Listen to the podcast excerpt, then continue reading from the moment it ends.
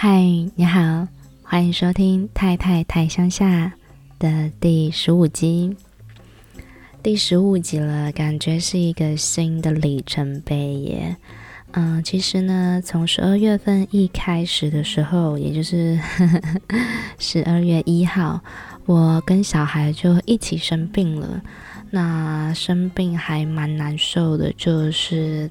这次的感冒并没有这么的快好，拖了蛮久的。那自己在生病的同时，同时也要照顾生病的小孩，真的是蛮大的一个考验。嗯，不知道听不听得出来，声音有一点点不一样呢？好像鼻音浓了一点点。OK，那今天的第十五集，我想要聊一些比较特别的东西。我最近在 Apple Podcast 上面看到了一个最新的留言，那我当下觉得很感动，有一种被疗愈的感觉，同时也在想，诶，其实啊，我这个节目 Podcast 频道从七月底开始吧，陆陆续续到现在也是四五个月的时间了哦。那我收到最多的回馈都是说，太太的声音很疗愈。有好几个人都是用这样的词来形容我的声音，其实我自己有一点惊讶，也有点就是诶，原来我的声音给人的感觉是疗愈啊！在这之前好像没有人用疗愈来形容过我的声音，嗯、有收过一些称赞啦，可能就是好听啊，或者是比较容易记住啊，但是有收过一些什么音调很高啊，或者是很耐呀、啊，什么之类都有。印象比较深刻的是，之前我在马祖的时候，因为弄丢了钱包，钱包里面有身份证嘛，你要回台湾的时候是需要用到身份证才能够登机或是登船。于是我就打电话回去台中的户政事务所询问说，的身份证在马祖这边遗失了，那我要怎么样才可以呃申请补发？结果那个办事人员呢就跟我讲完之后，他就问我说。诶，我听你的声音，你是不是之前有来这边打工过的那个工读生？我好惊讶哦，因为那个是我大学时期暑假在那边打工，大概两个月的时间，那已经是七八年前的事情了。他竟然能够透过电话中的声音来认出我是那个七八年前曾经在那里打工过两个月的工读生。哇！当下，因为当下我就很惊讶嘛。那个办事人就说：“因为你的声音很好听，然后你一打电话来的时候，我就觉得很熟悉，就可以记得你的声音这样子。”哇！原来过了七八年之后，还可以透过电话而被认出声音，这种惊喜是让我印象很深刻的。但是“疗愈”这个词，我没有想到，在我开始做自己 podcast 频道之后呢，收到最多人形容我的声音，竟然是“疗愈”这个词，嗯，蛮意外的，然后也很荣幸。我记得在 You What's Up 那个凯莉陪你上下班的节目当中，嗯，他有一集提到了来自于生活中陌生人的善意。我想，有的时候这些给我的回馈。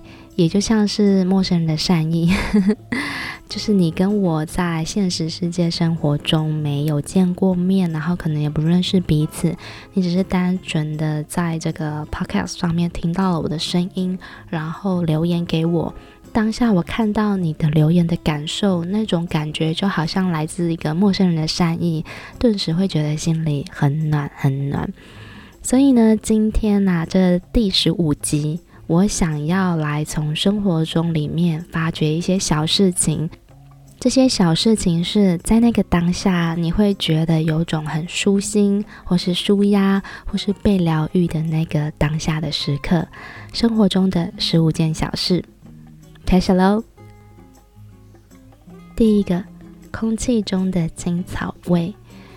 大约是在十月份的时候吧，不知道为什么，就是在这里的乡下的空气当中，常常会有一种青草味，那种味道很香，很舒服。当我闻到那个当下，我会觉得，嗯，很舒心。第二个也是关于嗅觉的，闻到有阳光味的衣服。当洗好的衣服呢，被阳光晒得暖暖的时候，然后你在收衣服的时候，感受到那个衣物有阳光暖暖的温度之外，还有被阳光晒过后那一种暖暖的、很香的阳光的味道。第三个，阅读时的笑意，啊、笑意就是在阅读的当下笑出来那个瞬间，也是让我觉得很疗愈、很很很舒心的时刻。有的时候在看一些很有幽默感的文章啊，或是书籍的时候，在因为作者的描述，或是那个事件的发生，或是怎么人说了一句话，或者是作者本身他的文字很幽默，然后因为这样而笑出来，那个当下，我也觉得是很很享受的那个瞬间。像我就很喜欢看叶阳的书，还有他每个礼拜天会在他的粉专上面发布的这个周记。他描写的其实就是生活上的一些小事情，还有他那个神奇的外星人老公，以及他的总裁狮子头的小孩罗比，就是生活中的一些点滴，还有一些奇怪的言语或是爆笑的行径。不知道为什么，就是。他就有这种神奇的魔力，把这些事情都写得很好笑。我常常在看的时候就笑出来了，就是会一个人拿着手机在那边痴痴笑的那种。叶阳这个作者，我是从去年开始接触他的书的。那其中有一本是《亲爱的彼得》，他描写她的老公。然后书里面有一段，她老公有一天呢，就跟她说：“啊、我跟陌生人讲了一些蛮害羞的事情。”他老婆就是叶阳，就问他说什么事哦？我今天去剪头发的时候，不是要洗头吗？然后洗头的时候，那个洗头小妹就问我说：“嗯，有什么需要加强的吗？”那叶阳的老公就是彼得，他想了想就，就嗯，有点害羞的气质说：“我想要加强我的英文。”当初我在阅读这段的时候，我真的是拿着书本，然后抖抖抖抖笑不停，在沙发上。好，就是诶，有点扯远了。反正就是阅读的笑意，当下这种感觉笑出来的时候，我是很享受，对我来说也是很疗愈的一个时刻。好，第四个，做完瑜伽后的松软感。嗯，有时候在做完瑜伽的时候，不是不是每一次啦，就是因为我其实也没有那么多的时间运动，只要能够做满三十分钟瑜伽，我其实就觉得非常感恩的。就是啊、天哪，我今天有时间可以好好做瑜伽这样子。那有的时候做完瑜伽呢，身上会有一种很松软的感觉，就是当你躺在瑜伽垫上，呈现大字形休息，最后大休息的姿势。会觉得身体松松软软的，然后那种感觉也是让我觉得充饱电、很疗愈、很舒服的时候。第五个，老人的手。我先生他的外婆已经九十多岁了，有时候我们会去看他。那在看到老人家的时候，我觉得很可爱耶，我都叫他阿婆。他已经九十二还是九十三岁了，全身就是皱巴巴的，牙齿也只剩下一颗。然后每次就是看着他的手，他的手皱皱巴巴的，一点弹性都没有。可是。当我看到老人家的手跟小孩、小婴儿的手碰在一起的时候，那种时刻也是让我觉得很疗愈。那种疗愈感是来自于生命的一个很奇妙的传承跟连接。他们相差了九十多岁耶！看，从出生的时候，你一开始你的手是这么的粉嫩，这么的稚嫩，牙齿一颗也没有，后来一颗一颗的长出来。到你老的时候，牙齿又一颗一颗的掉光了。九十二岁的阿婆，她现在牙齿只有一颗。我的小孩目前一岁两个月，他有八颗牙齿。就当老人跟婴儿接触的那一刻，我也是觉得很有种很嗯被生命所感动的那个那种感觉吧，也是让我觉得很疗愈。第六个。手工除草，我们现在是住在乡下嘛，房子外面有很大的一片草地。之前我们会请人来除草，但是就觉得，哎，请人家来好像就是有一点贵耶。我们把那个钱省起来好了，然后就买了一个就是大剪刀，可以修剪树枝啊，然后除草的那种。在我看到我老公买那个大剪刀回来的时候，我心想说：“哦，拜托，很累耶！诶，这个草地这么大，你手工除草要除到什么时候？”结果殊不知呢，当我开始除草那一刻，我觉得哇塞，为什么除草这么疗愈？当你拿那个大剪刀把长长的草咔嚓这样剪下去的时候，然后嗯，晒着阳光暖暖的，然后偶尔微风吹来，那旁边的草就因为微风吹拂而有点晃动。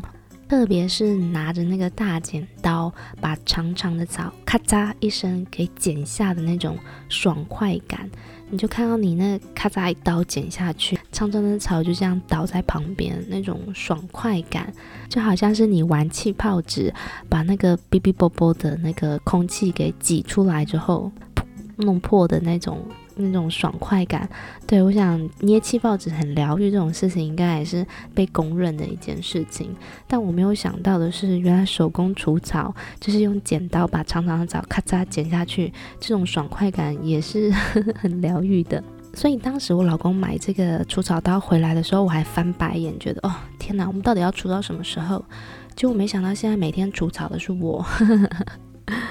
嗯，这是在他的计谋当中呢。第七个，小孩午睡后的咖啡，耶、当然啦，现在我录音的时候，就是我小孩终于在睡午觉了。那我偶尔会在小孩睡午觉的时候呢，泡上一杯咖啡，闻着那个咖啡的香气，享受一个人独处的时刻。对我来说，这种时间是非常非常重要的。第八个，喝到真奶。耶我真的很喜欢喝真奶，真奶是我的 comfort food，就是每一个人都一定要有自己那种很解压的食物。嗯，很多人是喝酒，对，喝酒我也是，但是平常你不是每天喝酒嘛，白天的时候也还好嘛，对。但真奶，喝到真奶真的是会让我觉得很，就像吃到蛋糕啊，吃到甜点是一样的舒压。而且呢，我喝真奶一定要全糖。其实豆浆什么我可以喝无糖，或者是其他的一些东西，我其实也可以是接受少糖的状态。但是唯独真奶不行，就是要全糖，要够甜才好喝。嗯，这个习惯好像也是从来到泰国之后养成的。对泰国人来说呢，饮料不甜不好喝，饮料不冰不好喝。泰国娘娘又说哈，不然啊，不够甜、不够冰、不够辣，娘娘是会生气的呢。第九个，拥抱老公。我想拥抱这件事情所带来的温暖感触，应该是我不用多讲的吧？那我其实每一天都是必须要抱一抱我老公的人，才可以一种温暖的慰藉吗？也不是，就是。就是拥抱是一个很舒服的事情，嗯，我想大家应该都不能否认吧。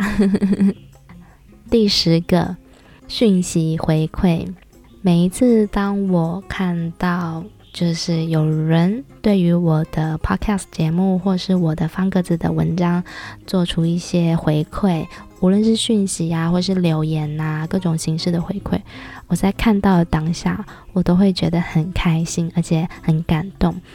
就好像车子被加满了油，嗯，瞬间就有又有动力回来这样子。第十一个鸟叫声，曾经有人跟我说过，戴上耳机听我 podcast 的节目，可以听到大自然的声音，像是鸟叫的声音。对，大家都知道嘛，我就是我的频道名称叫太太太乡下，顾名思义就是一个住在泰国的太太的乡下。其实这个鸟叫声呢，是每一天都有，而且它无时无刻都存在着。像我现在录节目的此刻，其实我也可以一直听到窗外的鸟叫声。但是呢，它就已经是融成你一个生活背景的声音。有时候你可能在听音乐啦，或是听 podcast，或是你在做其他事情，你完全不会去注意到这种生活的背景声音。可是当你比较安静了，静下来了，你才会发现，诶，窗外的鸟鸣声，然后这种鸟叫的声音很好听，很舒服。诶，第十二个，微风吹拂。有的时候我会坐在房子外面的阶梯，然后就坐在那里看我的小孩在那边走来走去玩东西。我就这样坐在那里，看着风吹过树叶，然后树叶摇晃的那种感觉，也是非常的疗愈。有的时候，我就是坐在那楼梯上，这样看着看着树叶啊，还有草啊，因为风的吹拂而摇晃的那种感觉，也是非常的舒心。嗯，第十三个，散步的时候看到牛跟一个老农夫。每一天早上吃完早餐的时候，我都会就是带我的小孩出去外面散步。嗯，其实散步的应该是我，因为他现在还小，所以是坐在推车上的。那出去散步的时候，我们家巷口有很大的一块很大的一块圈起来的地，有的时候我会在那块地那边看到牛，有三只大牛，一只小牛。我只要出去呢，看到牛，我就会觉得哦，好开心哦，因为不是每一天都会看到的。平常时候我也不知道他们去哪里了，这样子，对，所以就看到牛会觉得很开心。有一次，他刚好他们很靠近这个栅栏这边吃草，我就推着小孩在栅栏的外面很仔细的看着牛，然后有一头牛呢就这样静静的走过来，在离我们很近很近的地方吃草。我们也就是很安静的看着它吃草，我就看着牛的眼睛，然后眼神，还有它吃草缓慢的动作，就是，嗯，大自然有一种很神奇的力量。还有散步的时候看到一个老农夫，这个老农夫呢，我想他应该有八十岁以上了，因为他也是全身皱巴巴的，然后。都骑着一台脚踏车，那个脚踏车就很像幸福牌脚踏车。幸福牌脚踏车就是，嗯，吴明义他在《单车失窃记》这本书里面所形容的那一种，就是早期我们看到铁马，铁马。然后这个老农夫的背很驼，他的背整个是弯的，所以当他骑脚踏车的时候，从旁边看起来就是好像一个 C 型。那每次看到这个老农夫的时候，因为他刚才我推着这个小孩嘛，他都会咧嘴笑一笑，我也会跟他笑一笑的点点头，然后我们就这样擦身而过。我就会想起我的外公，我的外公也是一名农夫，那他现在已经离开了。那每次看到这个老农夫的时候，我就有那种很美好的感觉浮现。所以呢，早上出去散步的时候，只要可以看到牛，或是看到这个老农夫，跟他点头微笑，即便是擦身而过，我都觉得是很疗愈、很舒服的一个时刻。第十四个，孩子的笑容与睡脸，我想这是应该不用多说的。只要你是身为爸爸妈妈的人，只要看到孩子的笑容，就会觉得哇，马上融化。还有他睡觉的小脸庞，嗯，除了很可爱之外，你一方面心里也觉得 yes，真是太好了，好好睡吧，让妈妈有多一点时间。第十五个，洒落的阳光。早上醒来的时候，当我打开房间的门，看到阳光透过落地窗而投射进来，然后洒落在客厅的地板上，还有墙面上的时候，我都会觉得哇哦，今天是美好的一天。这种阳光的感觉是一个很好的开始。好的，以上就是十五件生活中的小事，十五个被疗愈的时刻。我想每一个人生活当中一定都有这样属于你自己的时刻，是你自己觉得很疗愈、很舒心的，但别人或许不这么认为。有的时候试着把它写下来，偶尔拿出来看一看啊，提醒自己一下，会觉得生活中其实有很多嗯很值得开心或者是值得被感谢的时刻吧。这就是我跟你分享的十五件生活中的小事。那你一定也有你自己的，可以的话也跟我分享一下吧。当然，你不用跟我讲到十五件啦，你只要跟我讲一件或者是两三件就可以了。在节目一开始的时候有提到嘛，从十二月开始我就生病了，跟着小孩一起。这次生病的时候，我才赫然发现，哇哦，时间好重要啊！因为呢，变成说我就是十二月一开始的这一整个礼拜，我有空的时间，我就是拿来休息睡觉了，就变得没有多余的时间写文章，还有做 podcast，所以就空白停当了好久。我最近很认真的想想，因为这样子导致我的生活好像有一点失衡了，因为我每一天拥有自己的时间大概就是一到三个小时不等。那这一到三个小时都是我小孩睡觉的时候，那我也必须要利用时间呢去做家务啊，或是做运动啊、写文章啊、录 podcast、剪辑音频等等之类的这些事情。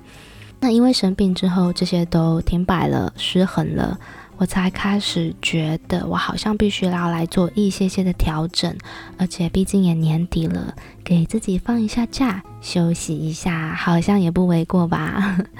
嗯，还有另外一个很重要的是，在写文章跟 podcast 这两件事情当中，我其实一直都是很想要并行存在，就是我会同时做，但时间真的没有这么多。在衡量之下，我决定先把方格子的专题，把写文章这件事情呢，先摆在前面，因为毕竟现在有付费订阅的读者。他们是每一个月都会付费订阅支持我，所以我觉得必须要对他们有一个交代，好像有一个责任，我不能说哦，这个月都没有写文章这样子。我希望一个月至少可以写到两篇才比较才比较 OK。那。我的文章量其实也没有存档哦，我常常就是想到什么，然后觉得还不错就写什么，或是在生活当中看到一些新闻啊、时事啊，觉得可以值得被被写下来之类的，我就会去写。但其实有一个事情是我一直很想要去写的东西，就是去写一些关于底层生活的人们，也就是比较草根、属于劳力阶级的人们。嗯，目前我的清单里面有货车司机、缅甸工人，啊、市场卖菜的摊贩，目前有这三个。我想要去记录他们一天生活的样貌，了解他们的收入，还有他们的真实的生活形态是怎么样。就是想要去描写这些比较底层生活的人们。嗯，但是很需要时间，因为第一个你必须先去找人。然后跟他们聊天，聊天之后呢，然后你还要做记录嘛，整理，嗯，等等之类的。对，那这个这个想法一直在我心里都还没有去做，很希望明年我可以开始去做。那关于 podcast，我不会停，我还是很喜欢这种方式，我很享受在做这一件事情，特别是在剪辑音档的时候，然后剪辑完成那一刻，哈，诶。这应该也是很疗愈的当下，对，在音档剪辑好那一刻，我也觉得哇，好像生出了另外一个小孩那种感觉。所以呢，podcast 这个事情，做 podcast 这件事情，我还是会继续下去，只是呢，我需要短暂的休息一下。我们明年见好吗？我希望可以休息大概一个月的时间，然后我会在明年一月中的时候回来。嗯、希望明年一月中回来的时候，我可以固定更新，就是 至少一个月可以发三支，至少一个月可以录个三集吧，这样子。所以呢，嗯，这就是我目前的一个想法跟决定，希望你们可以理解，也很希望你们不要因此而离开，拜托，请继续等我，然后我们明年一月的时候。再度在空中的这个声音频道相见了，好吗？好，最后呢，我想要感谢一些人，从今年七月底开始做节目到现在，一路上收到了这些回馈啊，跟支持啊，真的是点滴感动在心里。我觉得。目前有个很好玩的现象，就是同样都是做 podcast 的人，他们都会很互相支持鼓励。所以我在这里，我想要感谢以下的 podcaster，谢谢你们这一路上来给我的鼓励。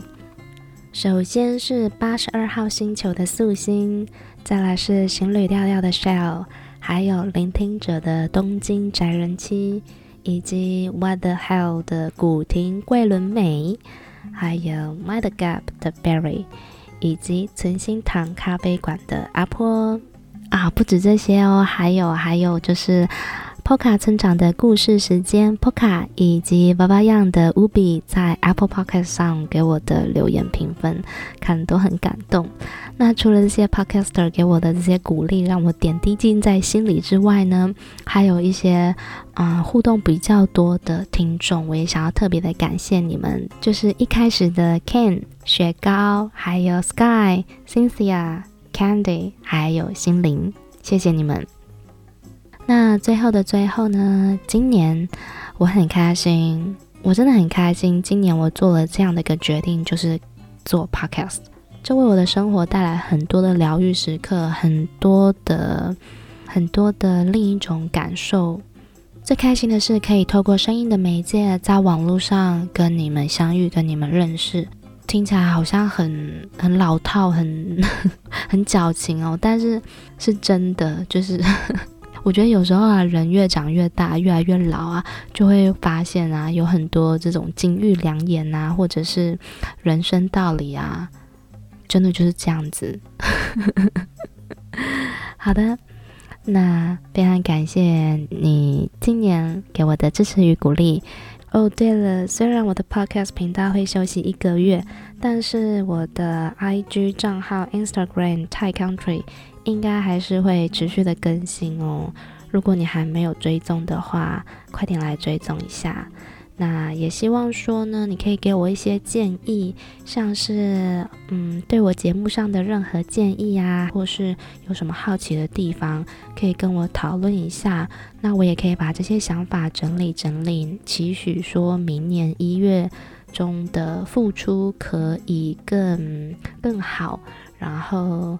更能够带给大家更多的东西，这样子，好哦，就明天见了，好吗？拜拜。